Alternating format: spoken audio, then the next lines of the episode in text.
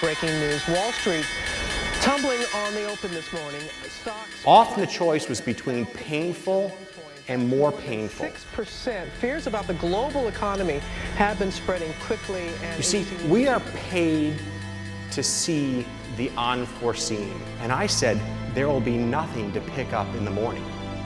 We're going to get this done. Empiezan los FinPix. Soy Mariano Angulo, esto es No Financieros y vamos al lío. ¡Que invierta su puta madre! The problem in Europe is that we don't have any. We have a, a lot of legacies, big companies that that are uh, 50 to, to 20 to 50 years old, but we don't have neither Google nor Facebook nor uh, Amazon, uh, even no Apple. We have a few of them: Spotify, ADN, Dassault System, and so on. But you can name them uh, with your two hands. And this is the main issue. This is why, for uh, the past three years with President Macron, our only focus is to be able to build champions. And in almost any um, any vertical, the the the the, the following will, will be brought about by the brought about by the fact you have champions. The pro-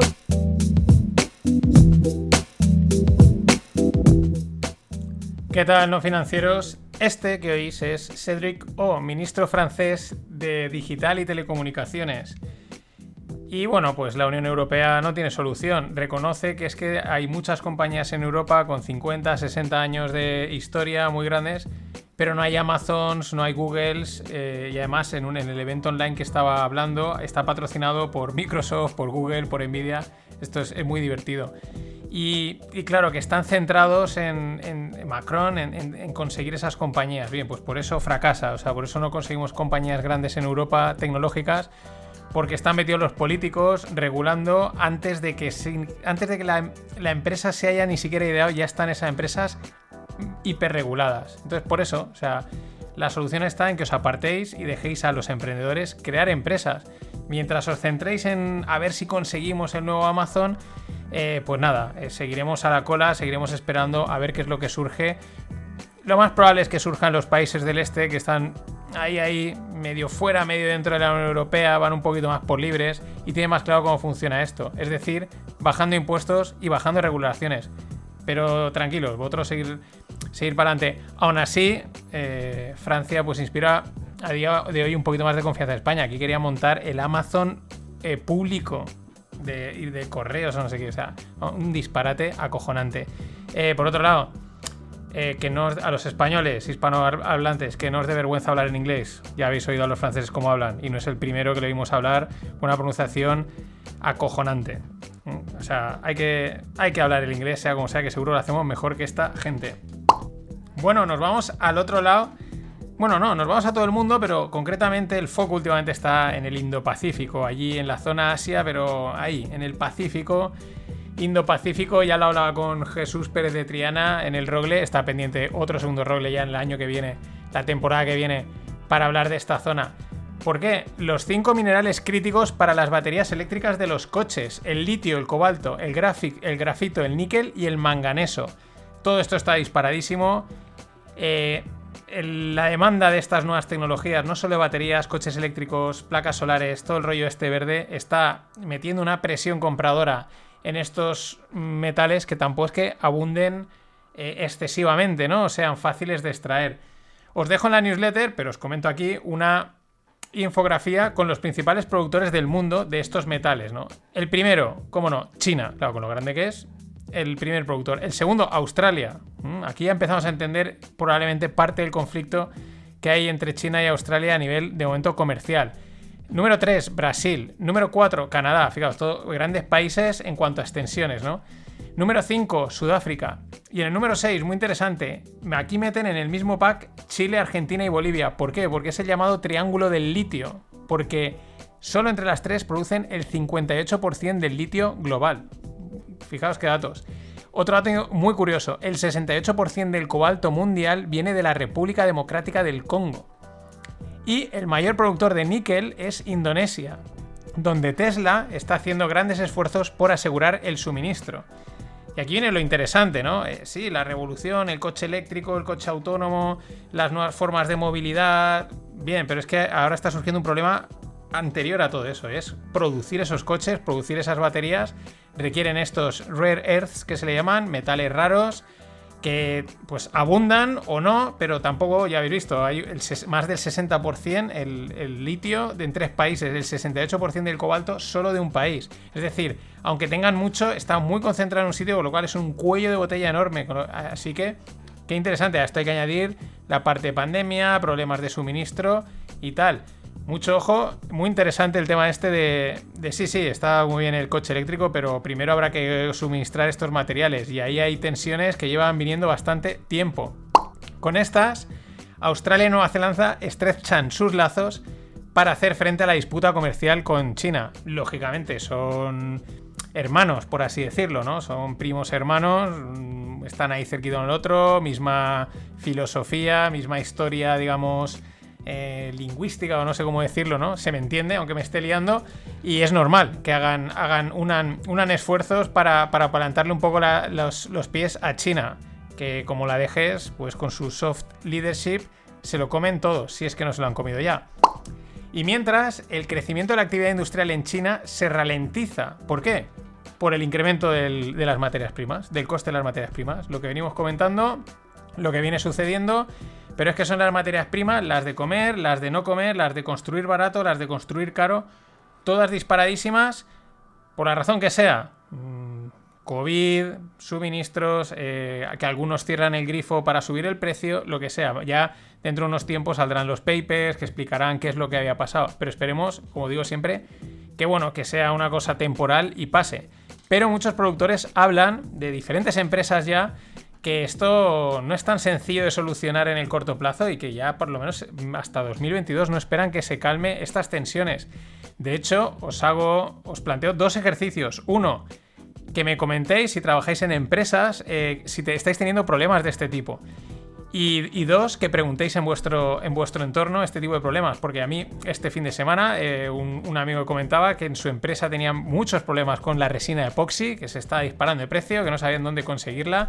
En el grupo de Telegram el otro día también salía este, el comentario y alguien decía, mira, los tres primeros meses trabaja Diego Fernández, que es, sí, si, mal no me equivoco, que trabaja eh, con las chapas de los coches y tal, dice, los tres primeros meses hemos currado a tope y ahora estamos parados. Dice, creo que es por el tema este de que, de que no hay material. Y vamos, preguntad y veréis cómo va saltando en diferentes empresas. Me diréis, fijaros, la resina epoxi. Así que este es el ejercicio. Comentadme, decirme, oye, pues a mí en mi empresa está faltando esto, a mí está faltando. No vale que falta cerveza, la cerveza siempre falta. Y pregunta alrededor y es sorprendente, muy interesante. Y con todas estas, ¿cómo está la demanda de petróleo? Pues una de cal y una de arena. Crece mucho al oeste de Suez. Me mola esta división que hace el, periodista eh, de tomar Suez como referencia en el mundo, ¿no? Al oeste de Suez, es decir, en Occidente, en esta zona, crece bastante la demanda de, de, petróleo y sin embargo se deteriora al este, en todo Oriente, con la excepción de China, fijaos la contradicción, y Claro, Japón cae un 9,1% su demanda de petróleo respecto a abril de 2019. Bien ahí, ¿eh? no comparar con 2020, sino con 2019. Pues en Japón cae un 9,1%. Pero es que además hay que añadir que la India, Malasia y Vietnam siguen en confinamientos parciales. Ojo, ¿vale? Son países bastante productores de muchas cosas. La India ya sabemos que es un desastre ahora mismo con el tema del COVID, pero ojo con Malasia y Vietnam. Y para temblar un poquito, porque siempre hay que, hay que alegrarse, hay que temblar, hay que estar ahí en el long short que es la economía y los mercados. Primer informe de Naciones Unidas sobre el uso de drones autónomos como arma contra personas. Esto lo podríamos con la terminología startup turil de startup sería drone as a weapon. Mm, están documentados en Turquía, eh, también lo habla, con, en el rogle correspondiente con Jesús Pérez Triana, el tema de los drones como arma de guerra. Mm, para atacar tanques, posiciones, pero hay por ahí también drones que actúan como, como armas de fuego, que pueden teledirigir, que se pueden eh, maquear o eh, modificar en casa, y eso es realmente peligroso. Aquí esperemos que los países estén desarrollando sistemas de, defensa y de, seguridad en estos aspectos, porque de verdad, eh, un tío puede, no quiero atemorizar a nadie, pero puede matarte desde el otro lado de la ciudad y, aquí no se ha enterado nadie, ya ni siquiera tiene que desplazarse, comiéndose una Coca-Cola en su casa eh, a, liarse a, cargar peña. Y esto es un riesgo serio. Y el riesgo serio que siempre está ahí, lo sabemos, pero al final te olvidas y bueno, haces marcha es la alimentación industrial, la alimentación al grande uso. Sabemos que, pues que no es en realidad buena. Yo tampoco es que sea un defensor de todas las ecologías estas que nos cuelan, pero sabes que algo que es industrial, pues siempre lleva cositas. Pero es que te sale una marca de reconocidísimo prestigio, súper seria, súper fiable, suizos para más, para más pistas, es decir, Nestlé y reconoce en un documento que un 60% de sus principales productos de alimentación y bebidas no son saludables. Un 60%. Depende, porque luego en el, lo podéis ver en, la noticia, eh, está paquetizado diferentes, eh, diferentes líneas de productos, los cafés, las bebidas y tal. La media es un 60%, pero es que hay algunas que están por encima. Hay otras que, por ejemplo, la gran mayoría de los cafés no hay problema. Están. O las aguas. Ya faltaría que el agua que venden no fuese saludable, ¿no? Pero espectacular, lo, reconocen. Y esto es más interesante aún. Eh, dicen que reconocen que muchas nunca van a ser saludables. Por mucho que lo intenten y se renueven, no van a ser saludables. Y dicen que es que la presión reguladora y las exigencias de los consumidores disparan los requerimientos y les obligan a hacer guarradas, imagino. Esto es interesantísimo porque en teoría los consumidores solicitan eh, pues, alimentos más sanos, más healthy y toda esta historia. Eh, los gobiernos, aquí en España somos expertos en eso, lanzan eh, regulaciones para asegurar que el producto es lo mejor para el usuario y tal y cual. Y lo que están consiguiendo es lo contrario. ¿Quién se le iba a imaginar que una regulación consigue el efecto contrario hasta en una cosa tan básica como los alimentos? Para mear y no echar gota, que se dice, amigos. Y esto es flipante. Este fin de semana, alguno lo habéis visto en Twitter, lo he ido comentando, por eso mm, grabé los podcasts un poquito de antelación. Tenía una regata que era Calpe Formentera y luego volvíamos Formentera Calpe. Y el, el viernes, pues pasamos el día en Formentera y nos fuimos a un chiringuito a comer. Y estamos comiendo en el chiringuito y me dice Guillem, que es el proa, dice: ¿Has leído la botella de agua? Y digo: ¿Qué pone? Dice: léela. Y una botella de agua muy bonita, tal, kilómetro cero, agua kilómetro cero. Y la leo y te pone que es agua embotellada en el instante para ti, con un proceso de filtrado espectacular. Es decir, agua de grifo. O sea, a cara perro. A cara perro, agua de grifo, que sí, que pondrá una maquinita que filtra de puta madre el agua y lo que me quieras vender. En tu cara te están vendiendo a cuatro pavos la botella agua de grifo. Es acojonante, me parece ya el, el sumum de la línea en la que el marketing yo creo que pasa a rozar la estafa. Que está claro, hubo, salió un informe hace años de las aguas de Pepsi de Coca-Cola que eran prácticamente agua embotellada. Bien, pero por lo menos alguien la ha cogido, la ha transportado, la ha llevado a un sitio. Pero es que esto eran botellas, botellas que, reutilizan, que las lavarán y todo eso, eso no lo pongo en duda. Pero directamente agua de grifo embotellada, que sí, que es el, la jarra de brita. El, te pones el filtrado en tu casa, lo metes en una botellita guay y la puedes vender a cuatro pavos es acojonante, y más en las Baleares y en el Levante, que sabemos que el agua buena, buena no es. Mucho ojo. Y nada, un saludo y me tomaré con él, porque es amigo Caña y Gilda, o un gin tonic, a Vicente Montaner. Este, como los de la Salle Paterna somos todos unos piratas, pues dice, mira, no directamente te hago el bizum y nos ahorramos comisiones, que somos así, somos así de piratillas. Gracias, Monty.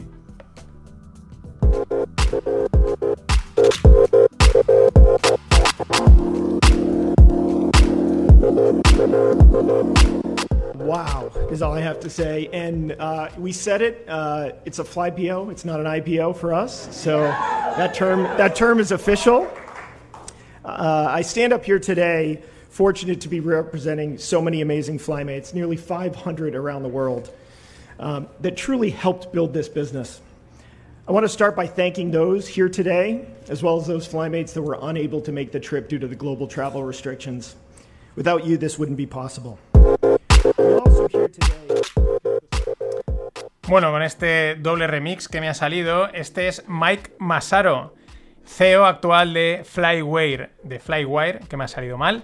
Eh, startup fundada por Iker Marcaide desde Boston y desde aquí de Valencia salía a cotizar en el Nasdaq. el estreno en una valoración de 3.500 millones. Esto es un auténtico éxito para el mundo del emprendimiento español y de Valencia también. Espectacular. Como bien dice Mike Masaro, 500 eh, empleados alrededor del mundo. Empezaron en 2009. La historia así resumida es que Iker Marcaide se va a estudiar al MIT los pagos de las tasas y lo que hay que pagar allí, pues no llegaba, se retrasaba, se quedó bloqueado y el tío dice, esto, una vez llega, pues empieza a decir, tengo que ver cómo mejoro el, tema este. Empezó a desarrollar un sistema, una startup para los pagos, sobre todo entre universidades, de alumnos a universidades, que se ve que tenían bastante fricción y actualmente pues es un, un además espectacular. Tienen aquí en Valencia equipo de desarrollo súper importante, en Boston y en un montón de lugares más una auténtica pasada y un auténtico éxito. Además de estas que no, no, dan no han hecho tanto ruido, ¿no? La gente que estábamos al día de la startup la conocíamos, pero mucha gente la conoce, pues ahí, ¡pam! Pica en, en Estados Unidos que plantamos desde España y de verdad, es que esto es... Esto debería abrir, sé que suena tópico, pero esto debería abrir muchos noticiarios y no lo hace. Y es una pena, porque no sabéis el éxito y el exitazo que es. Como Iker es un súper emprendedor, pues él sigue aquí con Zubilabs, unos desarrollos sostenibles y un proyecto muy interesante. Y ahora va a lanzar el primer fondo de impacto de Venture Debt, que va a ascender a 40 millones, es decir, financiar empresas vía deuda, empresas que no tengan, que tengan problemas para captar esos inversores. Bueno, pues un vehículo parece ser bastante novedoso en Europa. Hay que, hay que romperla por todos los lados. Enhorabuena a toda la tropa. Y Yandex, el llamado Google ruso, compra Kupi VP que es una tienda de moda al por menor que maneja casi más de mil marcas, con 17 millones de usuarios al mes. Bueno, eh, Yandex, que ahí está, eh, lo gastan los rusos, pero espera gastar entre 300 y 410 millones en desarrollo de e-commerce.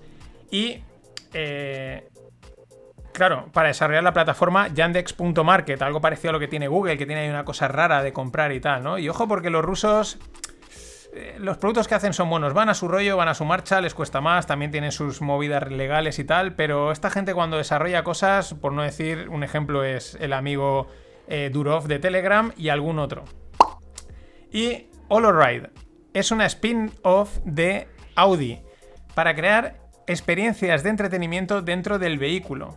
Esto ya lo habíamos. Esto es una idea que ya salió. BMW está haciendo cosas, lo que le llaman en infotainment, edutainment. ¿Por qué? Porque los coches van a ser autónomos, tú te vas a sentar, te van a llevar a donde te la gana. ¿Y qué haces ese rato? Pues te lo pasas bien. O trabajas o, o tienes socio. Y están trabajando en esta, en esta historia. Pero es que han desplegado ahora blockchain con NFTs para dar el último paso en la preparación a lanzarse. La parte, dices, por dos, cosas.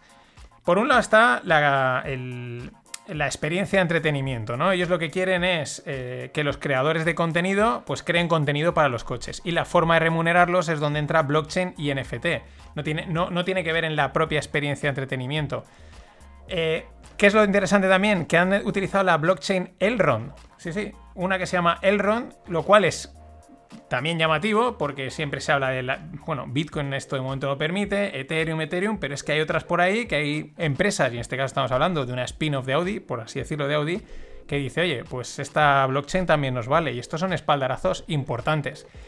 Eso, con los NFTs pretenden incentivar la creación de contenido y otra cosa que me ha llamado mucho la atención, una de las cosas que están desarrollando en, en Ride es que el contenido, o sea, lo que consumes, ¿no? Vídeos, o lo que sobre todo audio, digo, perdón, visual, se adapte a la velocidad del vehículo para evitar mareos.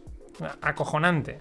esto es ya no siglo XXI, esto es siglo XXII, pero es que este viene el siglo XXIII ya, porque es que lo que propone es, dice, imagínate a alguien viajando en su vehículo y, está mezclando, el vehículo va a su marcha, porque el vehículo imaginemos que va de Valencia a Madrid, pero la peña va ahí dentro y va viendo en las ventanas, pues a lo mejor el espacio o un universo distinto o alguien que un creador de contenido ha dejado ahí una escultura o en medio del monte y la pueden ver en realidad virtual, o sea, un auténtico viaje, un trippy en toda regla, es flipante. Hablan de que es ese salto al metaverso, que es todo este mundo virtual que está ya creado, que está creando, pero ya es la fusión, la mezcla, la realidad aumentada, para que nos estalle la cabeza. En fin, esto mola mucho y mola vivirlo. Nada más, hasta mañana. Investors piling into shares of movie uh, theater chain AMC, one of Wall Street's hottest stocks, soaring over the past week, though gave back some of those gains Friday, and this weekend's big box office could signal the start of a summer movie surge. Joining us right now to talk more about meme stocks and movies is Sylvia uh, Jablonski, Hola no financieros, aquí teníais a Andrew Ross Sorkin, presentador de Squawk CNBC, un programa pues, de noticias económicas, financieras, que siempre da buenos titulares. Y aquí él mencionaba a las meme stocks, las stocks meme, mm, concretamente por AMC, la cadena de cines que está disparada un 22%. Cuando empezó la movida de GameStop, ahí por enero o febrero, pues esta fue la otra que se apuntó al carro este de, dispararlo, aparentemente pues porque se había puesto de moda por Reddit y todas estas historias. Pero es que las dos siguen ahí, dando, dando que hablar, mm, la gente sigue preguntándose, ¿pero qué es que está disparándose el negocio? El mismo Andrew Ross, al final de la intervención esta, preguntaba, ¿pero habéis ido al cine? Eh, ¿Ha pasado algo? No, no, pues un 22% arriba. Igual hacen como GameStop y ahora en dos días o tres pues presentan alguna Mm, mm, alguna plataforma de NFTs o de cualquier cosa blockchain y tal, y por eso está disparando. Pero mucho ojo al concepto meme. Lo hemos hablado, lo hemos comentado. Mm, lo dice Elon Musk y yo lo suscribo. los memes son un nuevo lenguaje de comunicación. Es el lenguaje de comunicación de Internet muy potente. Una imagen, dos imágenes, tres palabras y explican muchísimo. No es que sea una tesis de inversión sólida, decir voy a invertir porque es que esto es un buen meme, pero ojo porque, bueno, mm, en los últimos tiempos yo creo que unas buenas rentabilidades se le ha sacado guiándose por esta mezcla entre internet y meme. Y ojo, y hay que ir con cuidado, ¿eh? No es, no es que sean, eso, inversiones fundamentadas, pero, oye, hay pasta para hacer. Y bueno, ha salido el dato de PMI de manufacturas, 62,1 sobre, o sea, versus el estimado que era un 61,5. Es decir, eh, las manufacturas se ponen en máximos de 14 años. Este índice lo elabora, es un mítico de mercado, lo elabora IHS Market y dicen algo que ya sabemos, que los precios están subiendo a un ritmo sin precedentes por varias razones. Primero, incremento de precios de materias primas, segundo, presiones en la cadena de suministro y tercero, restricciones en las capacidades de producción. Hay algunos países que siguen medio confinados, fábricas que no sé qué, algunas que se han reorientado, bueno, ese tipo de cosas. No dice nada nuevo, pero bueno, es lo que hay. Eh, todo el mundo apunta a que la inflación se va a disparar, pero a lo tonto van pasando los meses, van pasando los meses, que esto se dispara, que eso esto se dispara. Y salvo que los datos estén manipulados, que también puede ser, pues de momento no parece que se acabe de disparar, aunque esté disparada. ¿Me entendéis? Pues hace poco decíamos un 4,2, pero ahora parece que no. En fin. Una de cal, una de arena. Esta ambigüedad que casi a veces es, es sospechosa.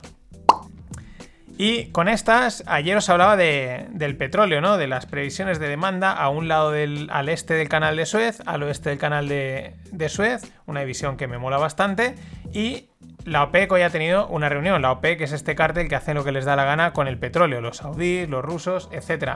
Una reunión súper breve, como dicen, probablemente la más breve de la historia. 25 minutos. Ahora, entre que se hayan presentado, han dicho, oye, sí, sí. ¿Sí a qué? Pues aumentar la producción para julio. Ellos creen que hay un incremento de la demanda y que pues hay que bombear más petróleo. ¿Y qué hace el petróleo en el mercado? Pues apuntarse subidas. Dices, ¿cómo? Sí, ¿por qué no? En teoría más petróleo deberían de haber caídas. Pues no, se apunta a subidas y va camino de los 70 dólares el, el barril. ¿Quién lo ha visto y quién lo ve? No, no, si al final se plantará en 100 y a seguir rompiendo todas las narrativas, que es lo que mola.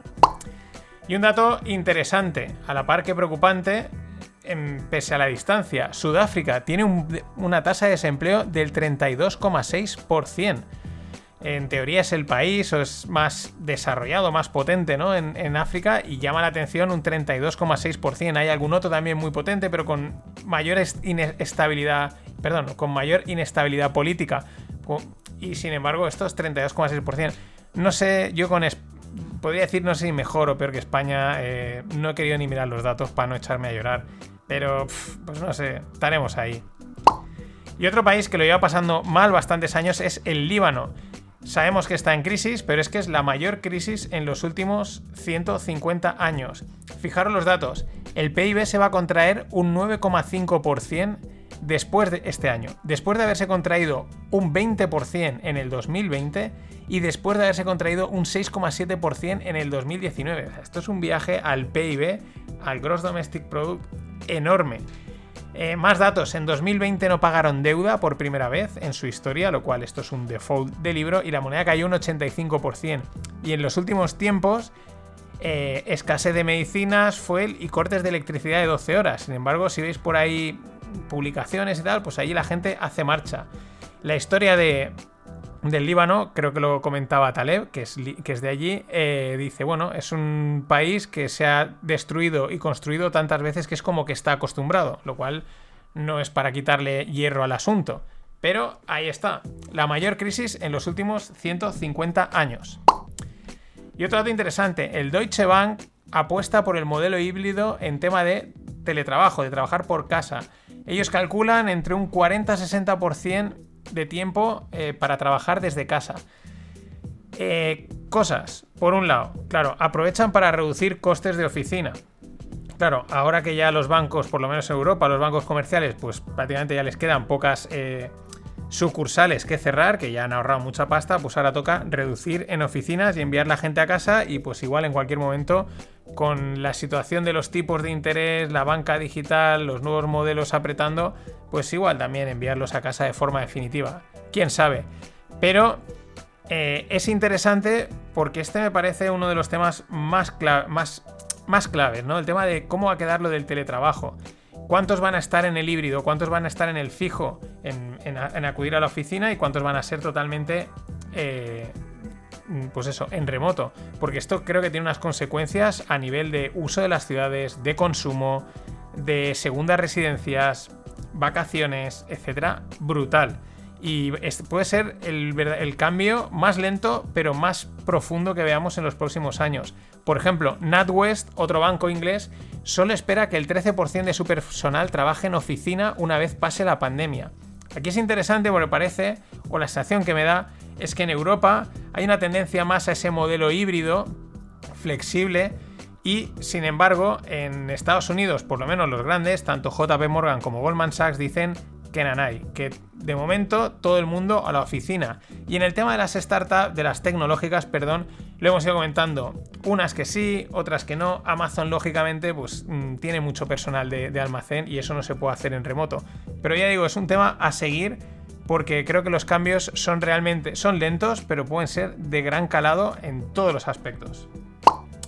Y bueno, puedes invertir en inmobiliario, puedes invertir en, en acciones, pero hay inversiones sorprendentes y creo que van a ser más habituales a partir de ahora. El bolso 2.55, porque se estrenó en 1955, de Chanel. Bueno, mejor inversión que una casa. Lleva un 70% de incremento de valor en los últimos 6 años. O sea, en 2015 costaba 1.650 dólares, 2010 2.850 y ahora ronda los 5.000 dólares. Mejor inversión que la gran mayoría. Este es un mercado que está ahí y yo creo que va a crecer o va a coger cada vez más mm, entidad. La combinación entre artículos de lujo, artículos de lujo icónicos, más los mercados de segunda mano, probablemente algunos ya conozcáis, hay muchas webs de venta y de reventa de ropa, pero ropa de lujo, y se reventen a unos precios con rentabilidades. A esto le añadimos una tecnología blockchain, NFT, que facilita los intercambios, la trazabilidad, etc. Y tenemos un auténtico bomba de relojería a nivel de comercio, ¿no? O sea, a, buenas, una bomba de relojería buena. Así que mucho ojo, porque igual en breve dices, a mí déjame de acciones y de criptos y tal. Voy a gastarme 3.000 pavos en estos bolsos, que dentro de unos años igual valen 18. Y nada, seguimos fomentando la inflación a tope muchas gracias a Luis Solera Ramos, Diego Fernández, mi amigo Luis Valero y a Juanjo. Porque están contribuyendo a la inflación. Voy a tener, voy a ver si consigo el mensaje, el móvil de Lagarde y de Powell. Les envío un mensajito y digo, oye, que aquí lo estamos dando todo y vosotros estáis a verlas caer. Cañas, gin tonics, bueno, ya no me da tiempo. O sea, me va a pillar una pelota con, tantos, con tantas donaciones que es espectacular. Pero sarna con gusto no pica. Gracias de nuevo, chavales.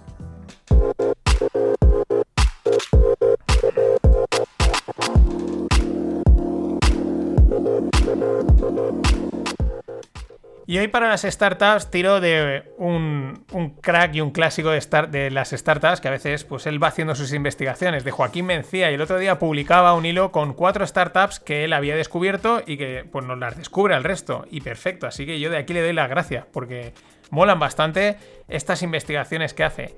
La primera, Anchor, Anchor Store, es un Etsy europeo por partes, ¿qué es Etsy? Es un e-commerce en el que la gente puede vender artículos artesanales, ¿no? Pues tú haces libretitas a mano, tazas, eh, mermeladas, ¿no? Todo lo que sean artículos artesanales en Etsy los puedes vender.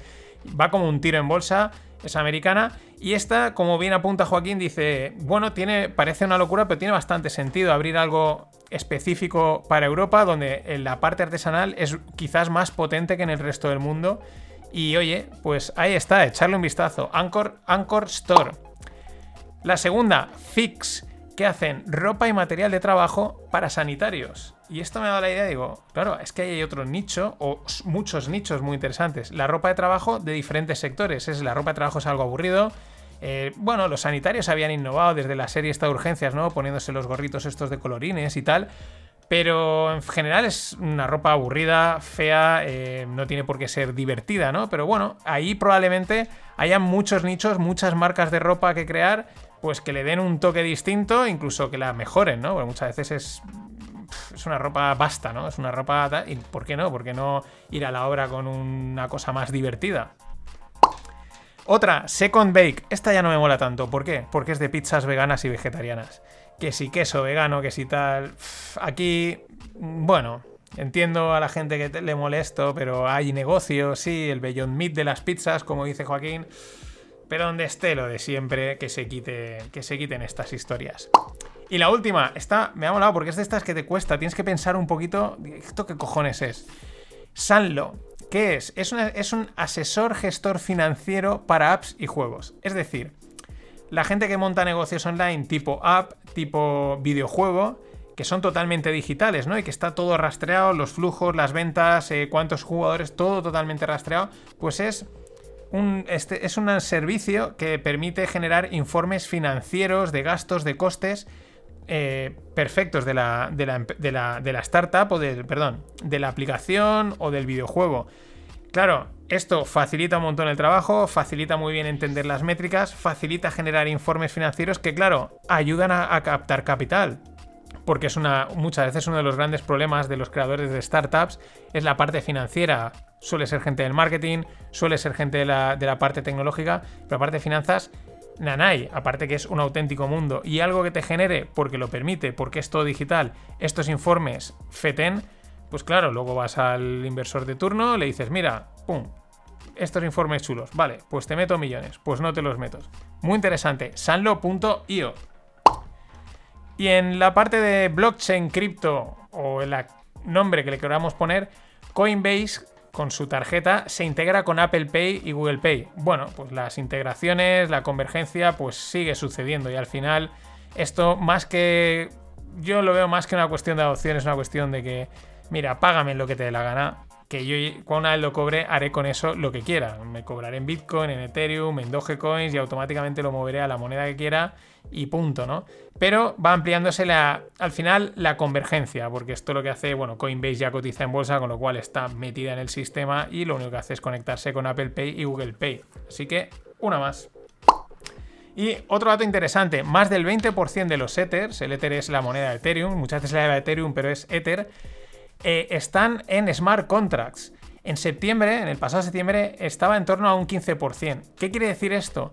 Que están lo que están bloqueados, están metidos, por ejemplo, como contaba este fin de en, el fin de pod, cuando explicaba, explicaba MakerDAO, ¿no? Que se mete Ethereum y se genera DAI, pues ese Ethereum que está ahí bloqueado está en un smart contract o está metido para hacer algún tipo de función eh, que rule el, smart contract o aplicación en el mundo blockchain. Y es interesante, ¿no? Porque demuestra que ahí hay un uso, hay una necesidad increciendo. Mucho ojo. Y si llegan a implementar el EIP, que en teoría van a reducir el supply de Ethers y tal, veremos a ver, de Flippening, si viene o no. Y luego un artículo que pasaban por, el grupo de Telegram que me llama la atención. Es, eh, se basan o es en, la, en un informe o en unas afirmaciones que ha hecho Caitlin Long. ¿Quién es Caitlin Long? Es la fundadora del primer banco puramente Bitcoin del mundo que se, eh, se montó en el estado de Wyoming. Bueno, y según ella, eh, según sus estudios y tal, podría haber sido la moneda estable Tether, es decir, el USDT, la causante de las caídas en los mercados cripto. Y bueno, el Tether este funciona en que por cada Tether que se genera, en teoría se ha puesto un dólar de verdad como respaldo. Las acusaciones de que hay más tethers que dólares, de que no está auditado, pues siempre han estado ahí y un día salen que hay más que esto es que los que es una máquina de imprimir peor que la de Powell, otro día de repente salen, no, no, que está auditado y aquí no pasa nada. Vale, pero según comenta Kaitlin, intenta buscar una justificación a las caídas, dice que es que ha habido riesgo con respecto a esta moneda de Tether, de que caiga por debajo del dólar y por lo tanto habría llevado a rebalancear carteras. Y ese rebalanceo de carteras habría generado ventas en las criptomonedas. Pero en teoría, si tienes Tether en la cartera no es una inversión, es como cash. Entonces, ¿qué sentido tiene rebalancear tu cartera de cash? No lo, no no lo pillo. Eh, si, estás si tienes miedo de que el Tether, que es una moneda que tiene que ser el equivalente al dólar, un euro, un dólar, eh, pueda caer de precio, es que es una mierda de moneda. O sea, es que el rollo de que está 1-1, que está auditada, es mentira. En fin, no sé, Rick. Eh, a mí no me cuadra esto por ningún lado. Llevamos dos semanas oyendo argumentos retorcidos que yo creo que son simplemente para mantener el espíritu alcista de las tropas cripto, ¿no? Para que sigan alcistas. Eh, por otro lado, friendly reminder, la subida del 2017 la causó Tether manipulación delante. Eso está, están ahí están los datos. En fin, no sé, mm, ¿por qué no pensar que simplemente el mercado ha caído por la razón que sea? Porque le gusta Bitcoin o no le gusta, porque ha llegado el momento de atizarle, simplemente había que corregir, se ha ganado mucho dinero, o, o Goldman Sachs está ejecutando sus derivados a tope, yo qué sé. Y en vez de intentar buscar mm, excusas baratas para que las tropas sigan con el espíritu alcista, que es de lo que se trata. En fin, hasta mañana.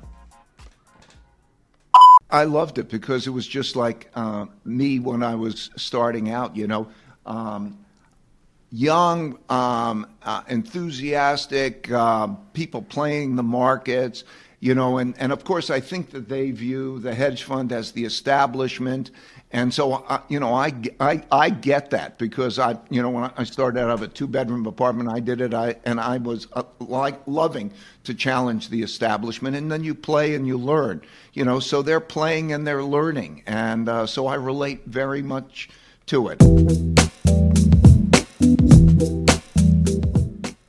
Hola no financieros, aquí tenéis al grandísimo Ray Dalio. ¿Hablando de qué? De lo que comentamos ayer, de las meme stocks, de los millennials, de los nuevos inversores, eh, de los de Reddit, ¿no? Que si están challenging el establishment y que están learning, ¿no? Esto es divertido porque están aprendiendo, ¿no? Cuando uno pierde en bolsa estás aprendiendo y cuando ganas estás ganando, ¿no?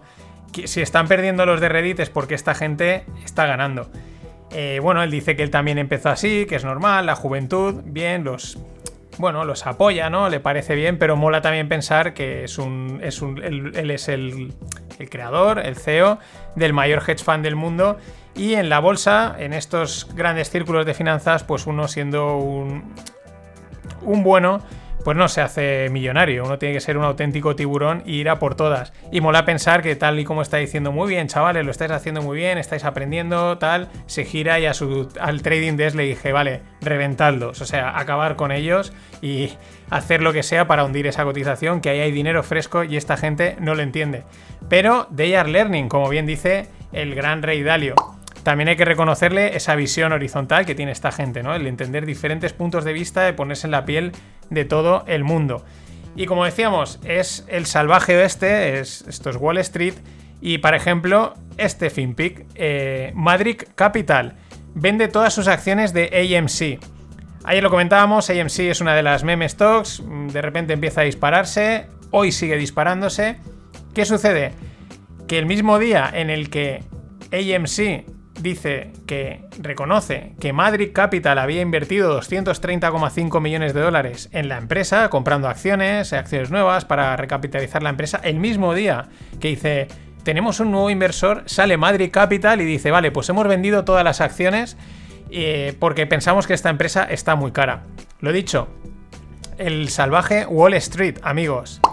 Y en el salvaje Wall Street y en el salvaje este, pues hay pistoleros y pistoleros. Y uno de los más respetados, eh, el clásico que era un forajido, un auténtico forajido, un villano, pero que ahora pues acaba siendo un super sheriff, ¿no? Ese alma de forajido la tiene, pero ya es, es otra imagen, ¿no? Porque es sheriff. Estoy hablando de quién? De, Stanley Druckenmiller, también conocido como The Drag. eh, ahí con George Soros, uno de los que hicieron caer la, la libra esterlina, o sea, un auténtico especulador y un auténtico crack, ¿no? Os dejo en la newsletter el hilo en el que han recopilado mm, varias de sus mm, quotes, de sus afirmaciones, de sus eh, lo- de lo que ha dicho en diferentes entrevistas, ¿no? Pues todo bastante sintético, pero sintetizado, perdón, y pero yo lo resumo ahora, si queréis, pues lo podéis leer en la newsletter. ¿Qué dice respecto a si hay burbuja o no? Comparándola con la de las empresas tecnológicas del año 2000. Pues dice que hay cosas que son iguales y cosas que son distintas. Y dice al final, en resumen, que por un lado hay burbuja y por otro lado no.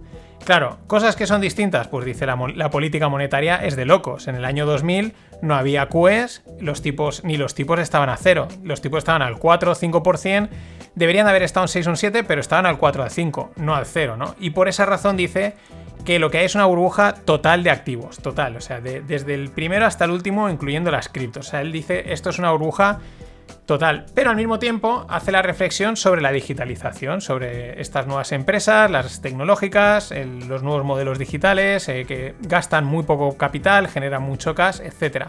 Y esta digitalización de la economía. Y él dice que hace pues un tiempo, hace pues a lo mejor año y pico, dos, pensaba que estábamos como en el fondo de la primera o la segunda ola de gi- digitalización, pensando, bueno, pues esto es un recorrido a 10 años, quedan varias olas, es decir, hay tiempo de sobra para subirse a este carro, aquí hay recorrido, no hay prisa, que es como hay que pensar. Pero claro, ¿qué ha pasado con el COVID? Pues que ha supuesto un super salto. Él dice que es como si hubiésemos saltado a una sexta ola. Y se apoya también en las palabras, mm, cree recordar, si no eran de- del CEO de Shopify, de uno similar, que decía que él más o menos estimaban que ellos tenían unas proyecciones de lo que vendían en 2019, pues unas proyecciones de ventas hasta el 2030 de crecimiento, ¿no? Pues esas proyecciones se han cumplido en un año. Y claro, es un poco también lo que hemos visto con la presentación de resultados, etcétera, y eso parece que es lo que ha cotizado el mercado. Ese arreón enorme al mundo digital, quizás también expectativas de las expectativas cotizadas, ¿no? En ya.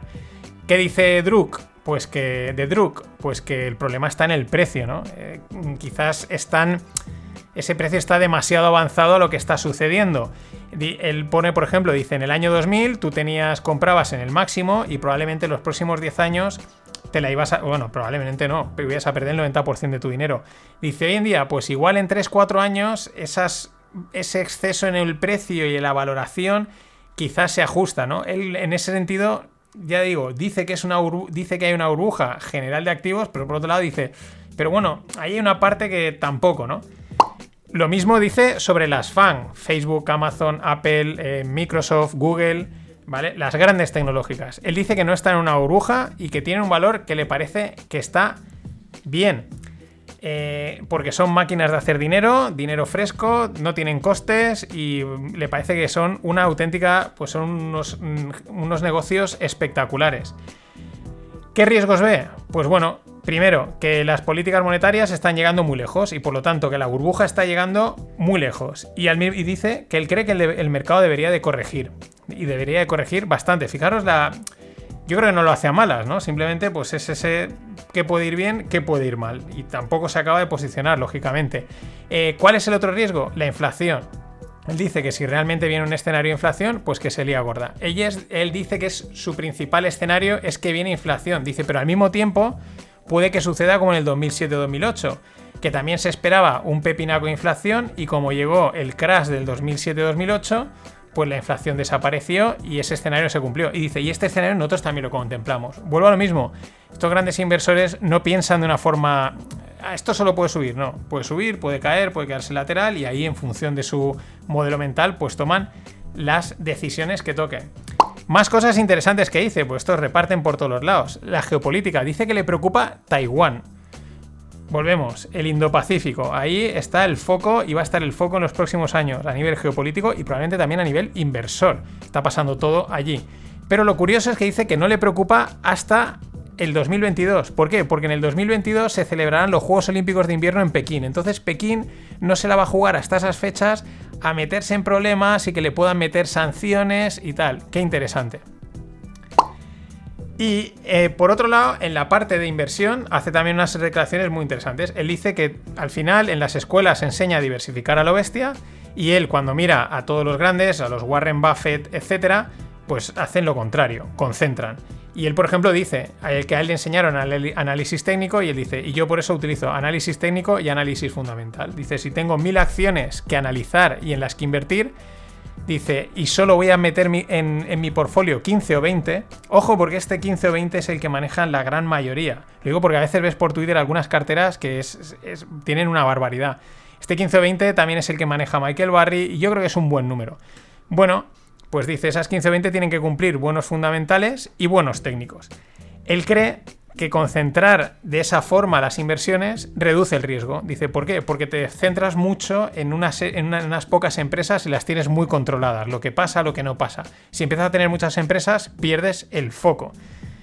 Bueno, eh, mi opinión al respecto, creo que sí. Al final, o te vas al lado extremo de ultra diversificación, es decir, indexados, cartera permanente, estás ultra diversificado o te vas al otro extremo, que es concentración, que es lo que hacen esto. Y lo que estás en el medio, como siempre, el centro, la mediocridad, vamos, las pechugas sin salsa, eso no vale mm, o a un lado o a otro. Aquí hemos venido a jugar, o juega la ultra diversificación o juega la concentración. Pero bueno, aquí al gusto, los colores.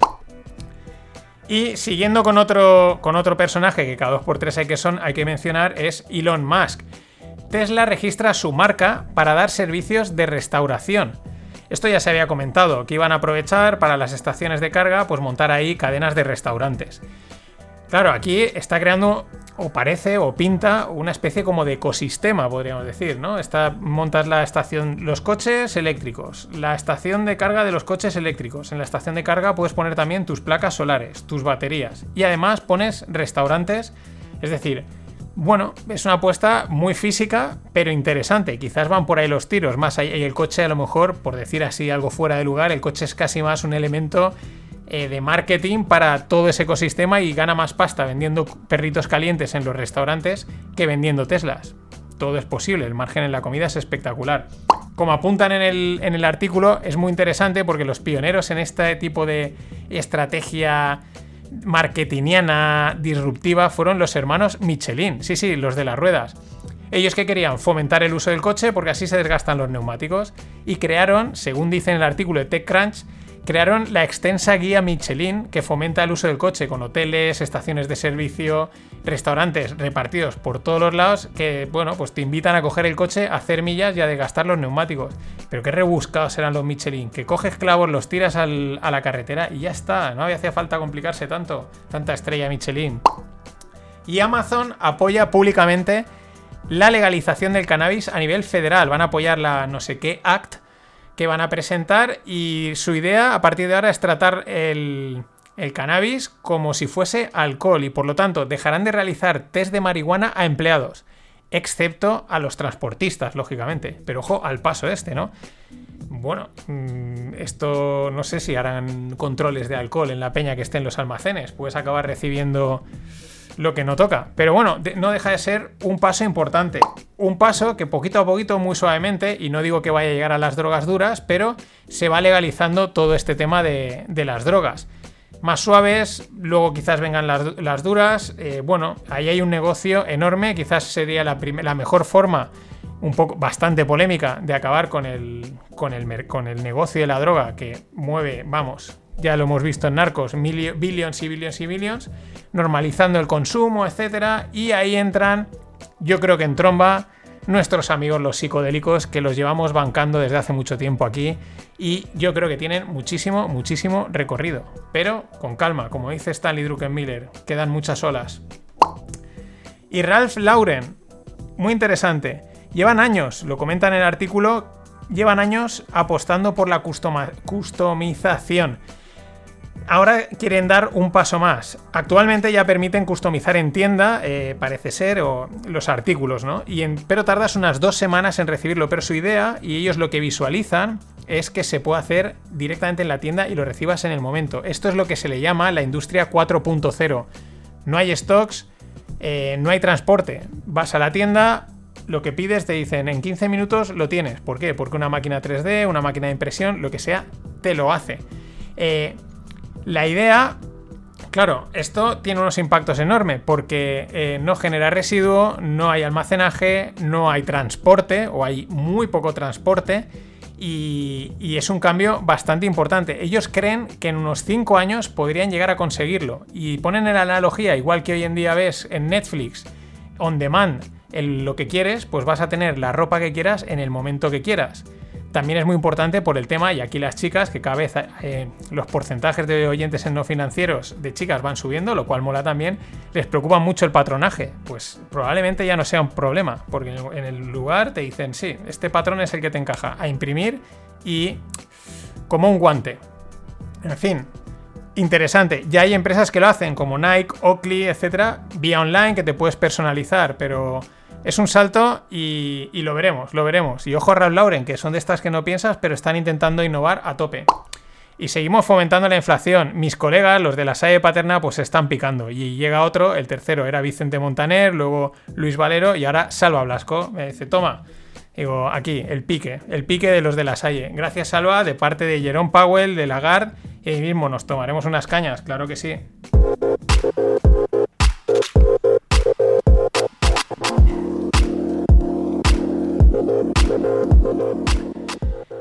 Y una startup turca, Ep- Epsiburada, menudo nombre. ¿Por qué lo digo? Porque es la mayor plataforma e-commerce turca y va a salir a cotizar en el Nasdaq, que están preparando el listing y toda la historia.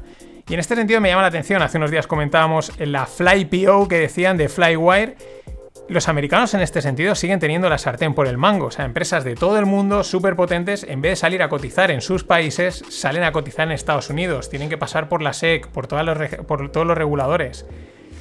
Siguen teniendo en ese sentido la sartén por el mango, no se van a China. Y esto es importante, tienes los mercados, de alguna manera los controlas, controlas estas empresas, tienes antes que nadie los informes financieros y toda la parte burocrática. Qué listos los americanos, y es que... Y bueno, tres empresas, tres super rondas de la parte Latinoamérica. La primera, Belvo, que está fundada por españoles. Hay muchos españoles que se han ido a Latinoamérica a montar empresas, a montar negocios, ven grandes mercados, dicen, oye, pues algunos lo cuentan con no mucho éxito porque hay cambios culturales, aunque hayan también cercanías culturales. Pero Belvo levanta 43 millones de dólares. ¿Qué hacen? Una API de Open Banking. Lo que te permiten son APIs, es para conectar diferentes bancos, eh, extraer datos y de ahí generar productos, lo que le llaman una especie de Open Finance. Muy interesante, 43 millones. La segunda, esta, esta no está fundada por españoles, está fundada por colombianos, porque es desde Colombia, si no me, si no me he equivocado. Eh, o sea, es de Colombia y los fundadores, ahora lo he dicho así muy rápido, igual no son colombianos, pero bueno, que me estoy liando. Frubana, 65 millones de dólares ha levantado. Tiene presencia en México y Brasil. ¿Y qué hace? Algo que está muy chulo. Conecta agricultores locales con restaurantes, elimina intermediarios y entonces facilita esa conexión entre el buen producto eh, generado en pequeños agricultores que hacen una cosas de mucha calidad con restaurantes que muchas veces también demandan ese tipo de productos. 65 millones, nada más y nada menos. Y por último, un clásico, los pagos online. Kuski levanta 86 millones de dólares. Bueno, esto también está tirando, no solo está Stripe, hay otras tantas que están intentando innovar y dar soluciones en los pagos online y lo que me llama la atención, fuera del mundo blockchain. Y en el mundo blockchain, eh, el Banco de Suecia alerta sobre Bitcoin. Dicen que ven poco, poco probable que Bitcoin pueda eludir la regulación. Esto mismo también lo decía otra vez Rey Dalio. Dice, conociendo cómo funcionan los gobiernos, esto le van a meter mano y van a poder meter mano. Este es un riesgo que hay que tener en cuenta. Y volviendo a The Druk, a Stanley Druckenmiller, ¿qué cosas decía sobre Bitcoin? Que comenta, bueno, que le llamó Paul Tudor Jones, ellos dos fueron los que, digamos, iniciaron el, ah, los grandes están entrando, ¿no? Y le decía, Paul Tudor Jones le decía a, a The Druk, dice, oye, ¿tú sabes que cuando Bitcoin en el 2017 cayó de 17 a 3.000, un 86% de la gente que lo habían comprado a 17.000 no lo vendieron nunca? Dice, entonces el tío dijo, ostras, esto es, digo, esta gente son fanáticos. O sea, ellos dos se dieron cuenta, esta gente eh, son fanáticas. Además dicen, ¿quién demonios mantiene esa posición? Ellos mismos dicen, esto es de locos. O sea, esta gente está tronada. Pues para adentro, ¿no? O sea, vamos a apostar a ese fanatismo. Y tanto que les ha salido bien. También aludiendo al tema del Banco Central, pero eh, le llaman religious silots. Y también dice, bueno, yo quería meter 100 millones en Bitcoin. Fijaros, decía, ¡buah! 100 millones. Este tío maneja miles de millones. O sea, era una apuesta irrisoria. Pero bueno, Él quería meter 100 millones a 6.200 dólares. Le costó dos semanas meter 20 millones y dijo, mira, yo paro aquí y fuera. Y nada, dice, paré de comprar, tenía que haber seguido comprando. ¿Qué más cosas dice Bitcoin? Dice, él cree que es ya es una marca, ¿no? Por esa parte fanática, por tanto marketing influencer que se genera. Otra cosa que le gusta es que ha sobrevivido 13 años, esa es una de las cosas que tiene a favor la Star 2. Fijaros que no está hablando de rollos inflacionarios y tal, simplemente dice, esto es una marca, está de moda, 13 eh, años sobreviviendo ya es una señal, y él dice que le parece una buena imitación del oro, que tiene más beta que el oro. Pero yo aquí discrepo un pelín porque me permito el lujo de discrepar de Druk. Más que nada por las cotizaciones. Yo creo que han hecho cosas totalmente distintas en estos años y mucha gente dice, es que este es el nuevo oro y no han, no saben no han comprado oro en su vida. Pero bueno, ahí está. Y respecto a Ethereum, le genera bastantes dudas porque él cree que van a salir alternativas más potentes a Ethereum. O sea, él ve desarrollo en la parte de los smart contracts, pero dice, me preocupan que cualquier chaval de 23 a 28 años en cualquier lugar puede coger, sacar una plataforma smart contracts que no se haya inventado hasta ahora y que mejore a Ethereum. Esa es su, su parte negativa, digamos, respecto a Ethereum. Y por último, los tweets de Elon Musk. La SEC le llama la atención porque ojo, había violado dos veces en 2019 y 2020 eh, la política que marca la SEC respecto a los tweets. Eh, el primero, o sea, parece ser que los tweets tienen que ser revisados, tienen que ser revisados y aprobados previamente por los abogados de la compañía. Musk ya pagó 20 millones por, una, por este tema. En uno de los tweets en 2019 discutía las cifras de producción de techos solares en, de los techos solares y, el y otro, el del 1 de mayo de 2020, fue cuando dijo que Tesla estaba muy cara. ¿Cuál es el detalle? Que los tweets de Bitcoin y de Dogecoin aún no han llegado. O sea, ya dijeron, no sé quién lo comentó, no sé quién, qué analista decía que la SEC va lenta, llegará, pero va lenta. O sea, los de hace unos meses, eso es igual dentro de un año, año y medio le, llama la atención o no, porque en teoría Bitcoin y Dogecoin estarán, no estarán regulados, puede hablar de ellos, ¿no? Estas son las dudas. Mientras, el competidor de Tesla, la canadiense Daimac, o Daymac, anuncia que su coche Spiritus podrá minar Bitcoin y Dogecoin. Esto es lo que os contaba antes, nada del medio, nada de monedas del medio. La más famosa y la más meme, Bitcoin y Dogecoin. Las podrían fusionar y entonces igual esa sería la moneda definitiva. Hasta mañana. Hey, how come my penis gets big sometimes and points up in the air? That's called an erection. Sometimes I touch my penis because it feels good. Sometimes, when I'm in my bath or when mom puts me to bed, I like to touch my vulva too.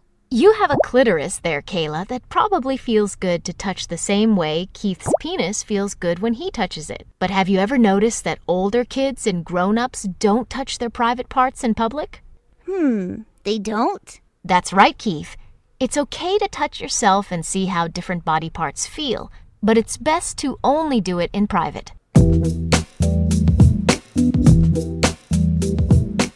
¿Qué tal, no financieros? Aquí tenéis un extracto de unos dibujos americanos que aparecían el otro día por Twitter, el debate abierto.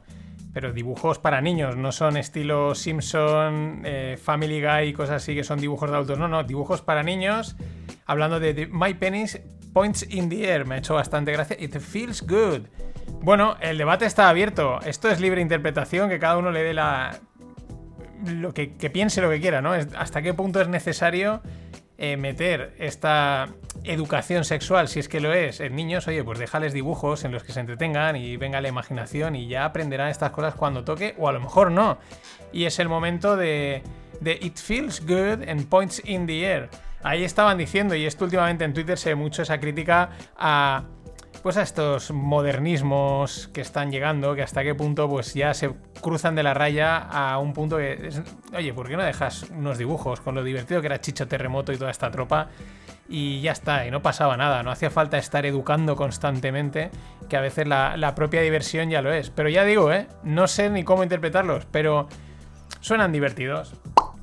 Y como divertido eh, y mm, tronador es Elon Musk. Él no para de liarla. El otro día publica, hacía un tweet sobre eh, la canción de Baby Shark.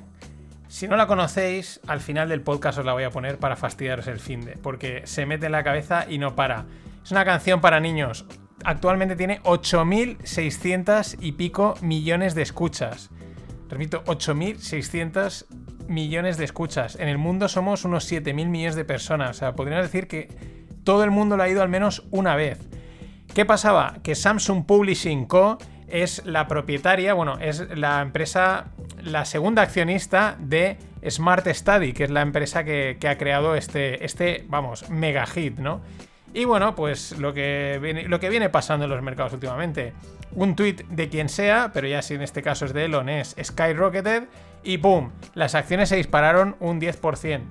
Ya os digo, si no la conocéis, ahora luego os voy a rematar, el podcast con el Baby Shark y a ver si os la quitáis de la cabeza. Espectacular.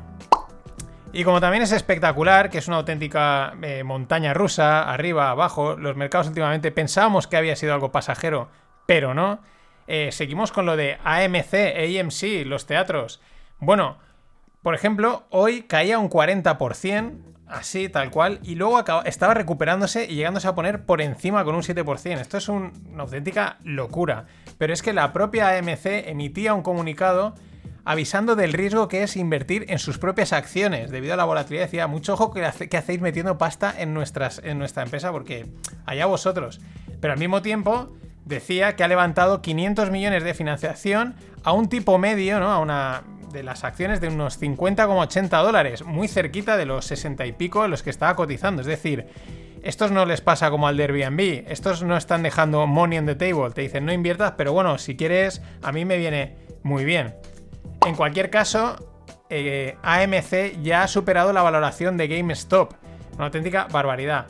Y el remate, el remate de cómo está el mercado, el rollo TikTok, la guasa, el cachondeo que es, la gamificación absoluta del mundo del dinero, que es en donde estamos actualmente, eh, por el mundo cripto, por el mundo de las stocks, por el TikTok, es gamificación, es virtualidad todo, con los riesgos que estamos conllevando. Bueno, ayer llegaba un vídeo, lo tendréis mañana en la newsletter, en formato de GIF. Eh, de Las Vegas, una fiesta en Las Vegas y salen las típicas chicas ahí tipo cheerleaders, cada una con cartelitos que ponía AMC to the Moon, AMC to the Moon, bailando, tangas por aquí. Mm, vamos, lo nunca he visto. Aún me parece poco lo que está subiendo eh, AMC si tiene todo el apoyo de toda la, la marabunta festera de Las Vegas. Impresionante. Y bueno, en Alemania un proyecto de renta básica. 122 personas recibirán 1.200 euros al mes. Lo único que tendrán que hacer pues, es rellenar eh, pues, preguntas, ¿no? cuestionarios para, para ver qué está pasando. Y esto pasará durante tres años. Bueno, es una investigación, digamos, medio privada, no es que sea estatal.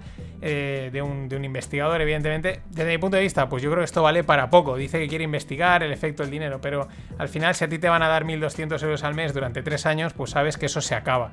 Y por lo tanto, no es lo mismo que decir los tengo garantizados de por vida. Eh, por no decir que te permite luego trabajar. No sé, es como tres años de vacaciones pagadas. Yo no creo que se puedan sacar muchas conclusiones.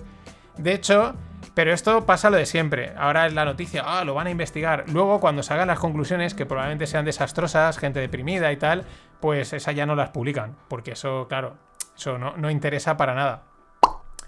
Más cosas. Rusia va a quitar de su Fondo Nacional de, de, Patrimonio, en el que manejan pasta, todos los activos denominados en dólares, unos 186 billions. La pinza Rusia-China contra Estados Unidos es cada día más clara. El mensaje es claro a Estados Unidos, nos necesitamos, no queremos el dólar como activo, como divisa global. Bueno, la narrativa esta que va por todos los lados. Y ahí están, poquito a poquito, plantándole cara, claro, como se ha ido el perro de Trump, perro quiere decir perro de presa, y tenemos a Sleepy Joe, pues veremos qué hace. ¿Qué hace? Ahora os lo contaré lo que hace, lo que hace Sleepy, porque antes eh, Xi Jinping, los chinos, hace el, no sé si es primer ministro, presidente, bueno, el que más manda en China, Xi Jinping, hace una llamada para dar una imagen más lovable en inglés, ¿no? Más adorable, con vistas a hacer amigos. O sea, esto es una forma muy sutil de decir eh, somos malos de, pero de solemnidad, ¿no? Eh, vamos a comportarnos, vamos a dar una cara buena, pero aquí lo que queremos es mandar, lo que queremos es imponernos, pues si no, no dices, oye, vamos a ver si damos una mejor imagen, ¿no? Que tenemos que hacer amigos, que nos estamos eh, pues poniendo a mucha gente en contra. Al mismo tiempo, en China aumentan el cupo de hijos hasta tres. Hasta ahora estaba en hijo único, lo aumentan hasta 3 y todo porque mm, ven que la población en edad de trabajar está disminuyendo bastante. Esto es cuanto menos curioso porque, ostras, necesitamos más peña. Pues venga, déjales que, que la gente para más, ¿no? Estás jugando un poco de una manera muy directa con la, con la natalidad. Luego igual la gente dice, oye, ya nos hemos acostumbrado a tener uno, se vive bien, déjate de tres, que esto es un jaleo, ¿no? Pero no deja de ser llamativo. ¿Y qué es lo que hace Biden? Pues ha cogido una lista de empresas eh, chinas y las ha puesto en blacklist, en la lista negra. Todas son China no sé qué, China, Telecommunications, es decir, todas empresas relacionadas con el gobierno chino. Bueno, todas las empresas chinas están relacionadas con el gobierno chino. Y bueno, pues aquí yo creo que Biden intenta dar un golpe encima de la mesa contra China y probablemente contra Rusia. Eh, vamos, no les quita el sueño seguro a Xi Jinping y a Putin, del que el otro día, de tantas suposiciones, decían que sí es el creador de Bitcoin. Esto ya me encanta. Y siguiendo en China, el regulador chino aprueba eh, la compañía de financiación al consumo eh, de la que crea Ant Group. Nos ponemos en. Recordamos, el Ant Group iba a salir a bolsa, iba a ser una millonada la que iban a levantar. De repente, Jack Ma hace unas declaraciones, se utilizan esas declaraciones para frenar la salida a bolsa. Se aparta Jack Ma de una manera un poco bueno, muy soft leading, pero se le aparta. Y una de las cosas es que eh, Ant Group pues iba a salir en modo, eh, bueno, aquí somos una fintech y podemos hacer muchas cosas financieras, pero realmente la excusa que ponen de parte del gobierno chino es que era prácticamente un banco, una financiera, y eso supone pues unos controles regulatorios y unos riesgos sistémicos que hay que tratar aparte, no puedes ir de fintech. Bueno, pues en todo este jaleo, mm, los chinos, el gobierno se sale con la suya, está yo creo que fracturando, entre comillas, el grupo, por así decirlo, ¿no? Simbólicamente, reestructurándolo, ¿no? Que es la palabra eh, bonita, y este es un paso, ¿no? Les da la aprobación, les aprueban una compañía de consumo, de financiación del consumo, pero vamos, que le han metido mano, le está metiendo mano. Eso no quiere decir que no deje de ser una gran compañía. Y siguiendo un poco con el market broken, porque esto, broken quizás no sé si a nivel interno, pero sí a nivel eh, filosófico o psicológico, ¿no? Viendo lo de AMC, lo de GameStop y las que vendrán, ¿no? Y este tipo de, disparates divertidos y que los dan contenido. Pero este, por ejemplo, llama mucha atención. En lo que va de año, de en 2021, Ford, sí, la de los coches, un 81% arriba. Estaba, empezaba el año en unos 8 dólares y está casi rozando los 14, 15, 16, prácticamente doblando. General Motors un 51%. Y sin embargo, Tesla cae un 15% en lo que va de año y NIO, la otra de coches eléctricos chinos, otro 15%, ¿no? Esto, mm, bueno, al final el mercado de alguna manera está ajustando esos desajustes que veníamos comentando de que Tesla valía tanto como no sé cuántas serán, no sé cuántas eh, automovilísticas de toda la vida que venden mucho más que ella. No digamos que Tesla no va a llegar a venderlo, pero bueno, ya llegarán, ya llegarán esos momentos. Y otra de esas noticias que salen, pero bueno, mm, van contra el, establishment, ¿no? El, mindset general. Eh, se la encontraba al gran Joe Rogan, la tuiteaba y lógicamente, ¿de qué va? De comida vegana o en la línea. El consumo de soja a largo plazo vuelve a los monos más agresivos. Claro, ¿cómo no te.? Pero si la gente. Vamos a ver, es que esto no se podía no, no se podía saber. Pero si la gente no cuando se pone a dieta, no ha empezado la dieta y ya está de mala leche. Imagínate comiendo todo el día verduras y cosas insípidas, con la alegría que da la carne y, la sustancia. Esto. Esto no se pero esto se tapa, esto se tapa, que no interesa, no interesa decir esto, que igual mm, que es que la gente está más agresiva y desde que come eh, movidas veganas. Y bueno, eh, sabéis que está el, Coffee donde podéis hacer donaciones para apoyar el podcast. Agradezco a todos, pero aquí lanzo un challenge en el, durante un mes. A ver quién es el. A ver quién se da cuenta del uso que se puede hacer con esa. Esa picardía, esa picardía española. Si no, lo desvelaré con otro caso muy clásico de hace años de, de una startup. Pero, a ver, a ver quién dice, ¿cómo podría utilizar esto además de simplemente para apoyar el podcast? Ahí queda, ahí queda el challenge.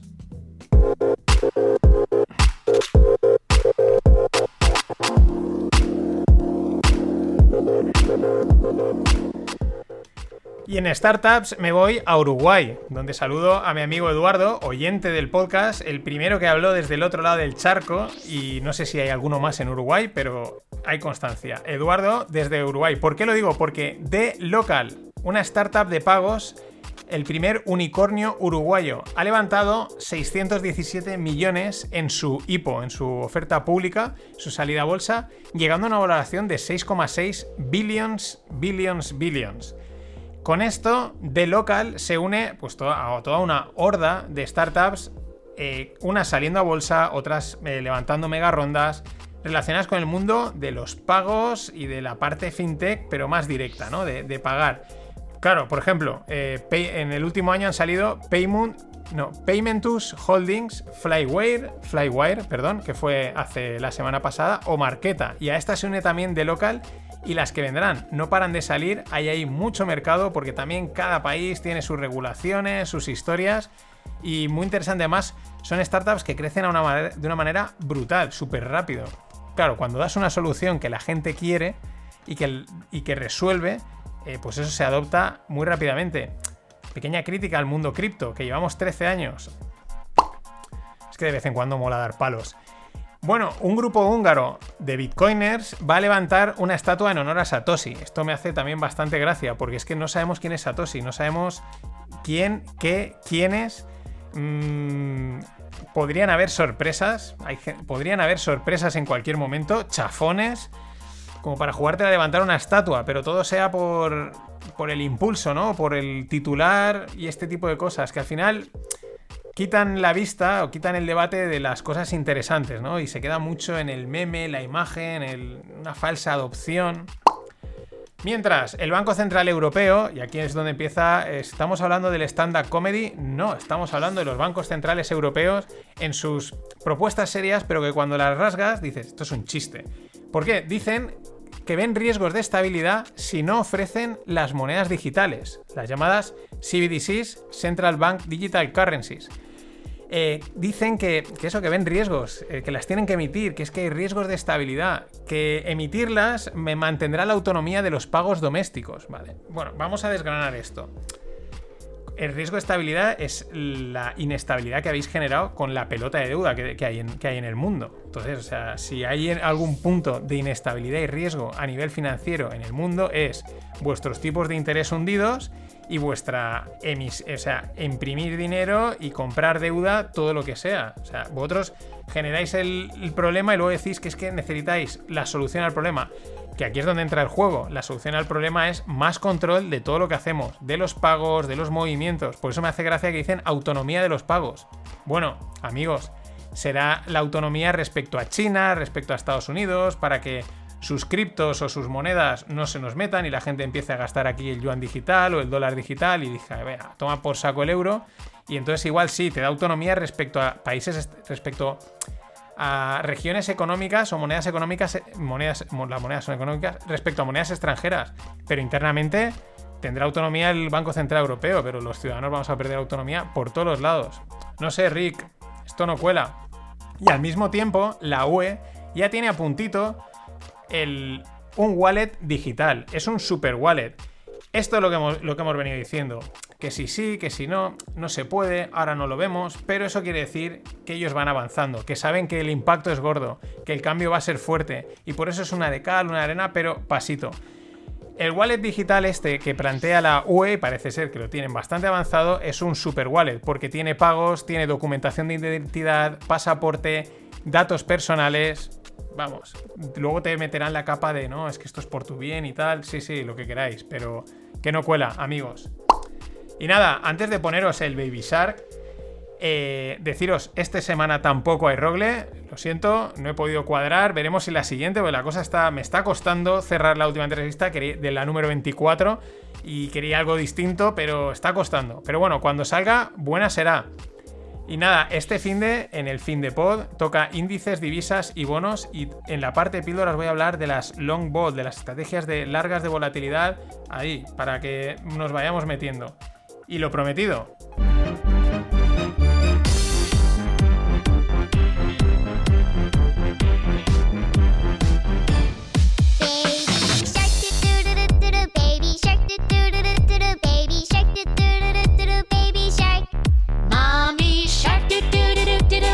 shark, do do do do do do. Mommy shark, do do do do do do. Mommy shark. Daddy shark, do do do do do. Daddy shark. Siento si se jodió el fin de. Always look on the bright side of life. Always look on the light side of life.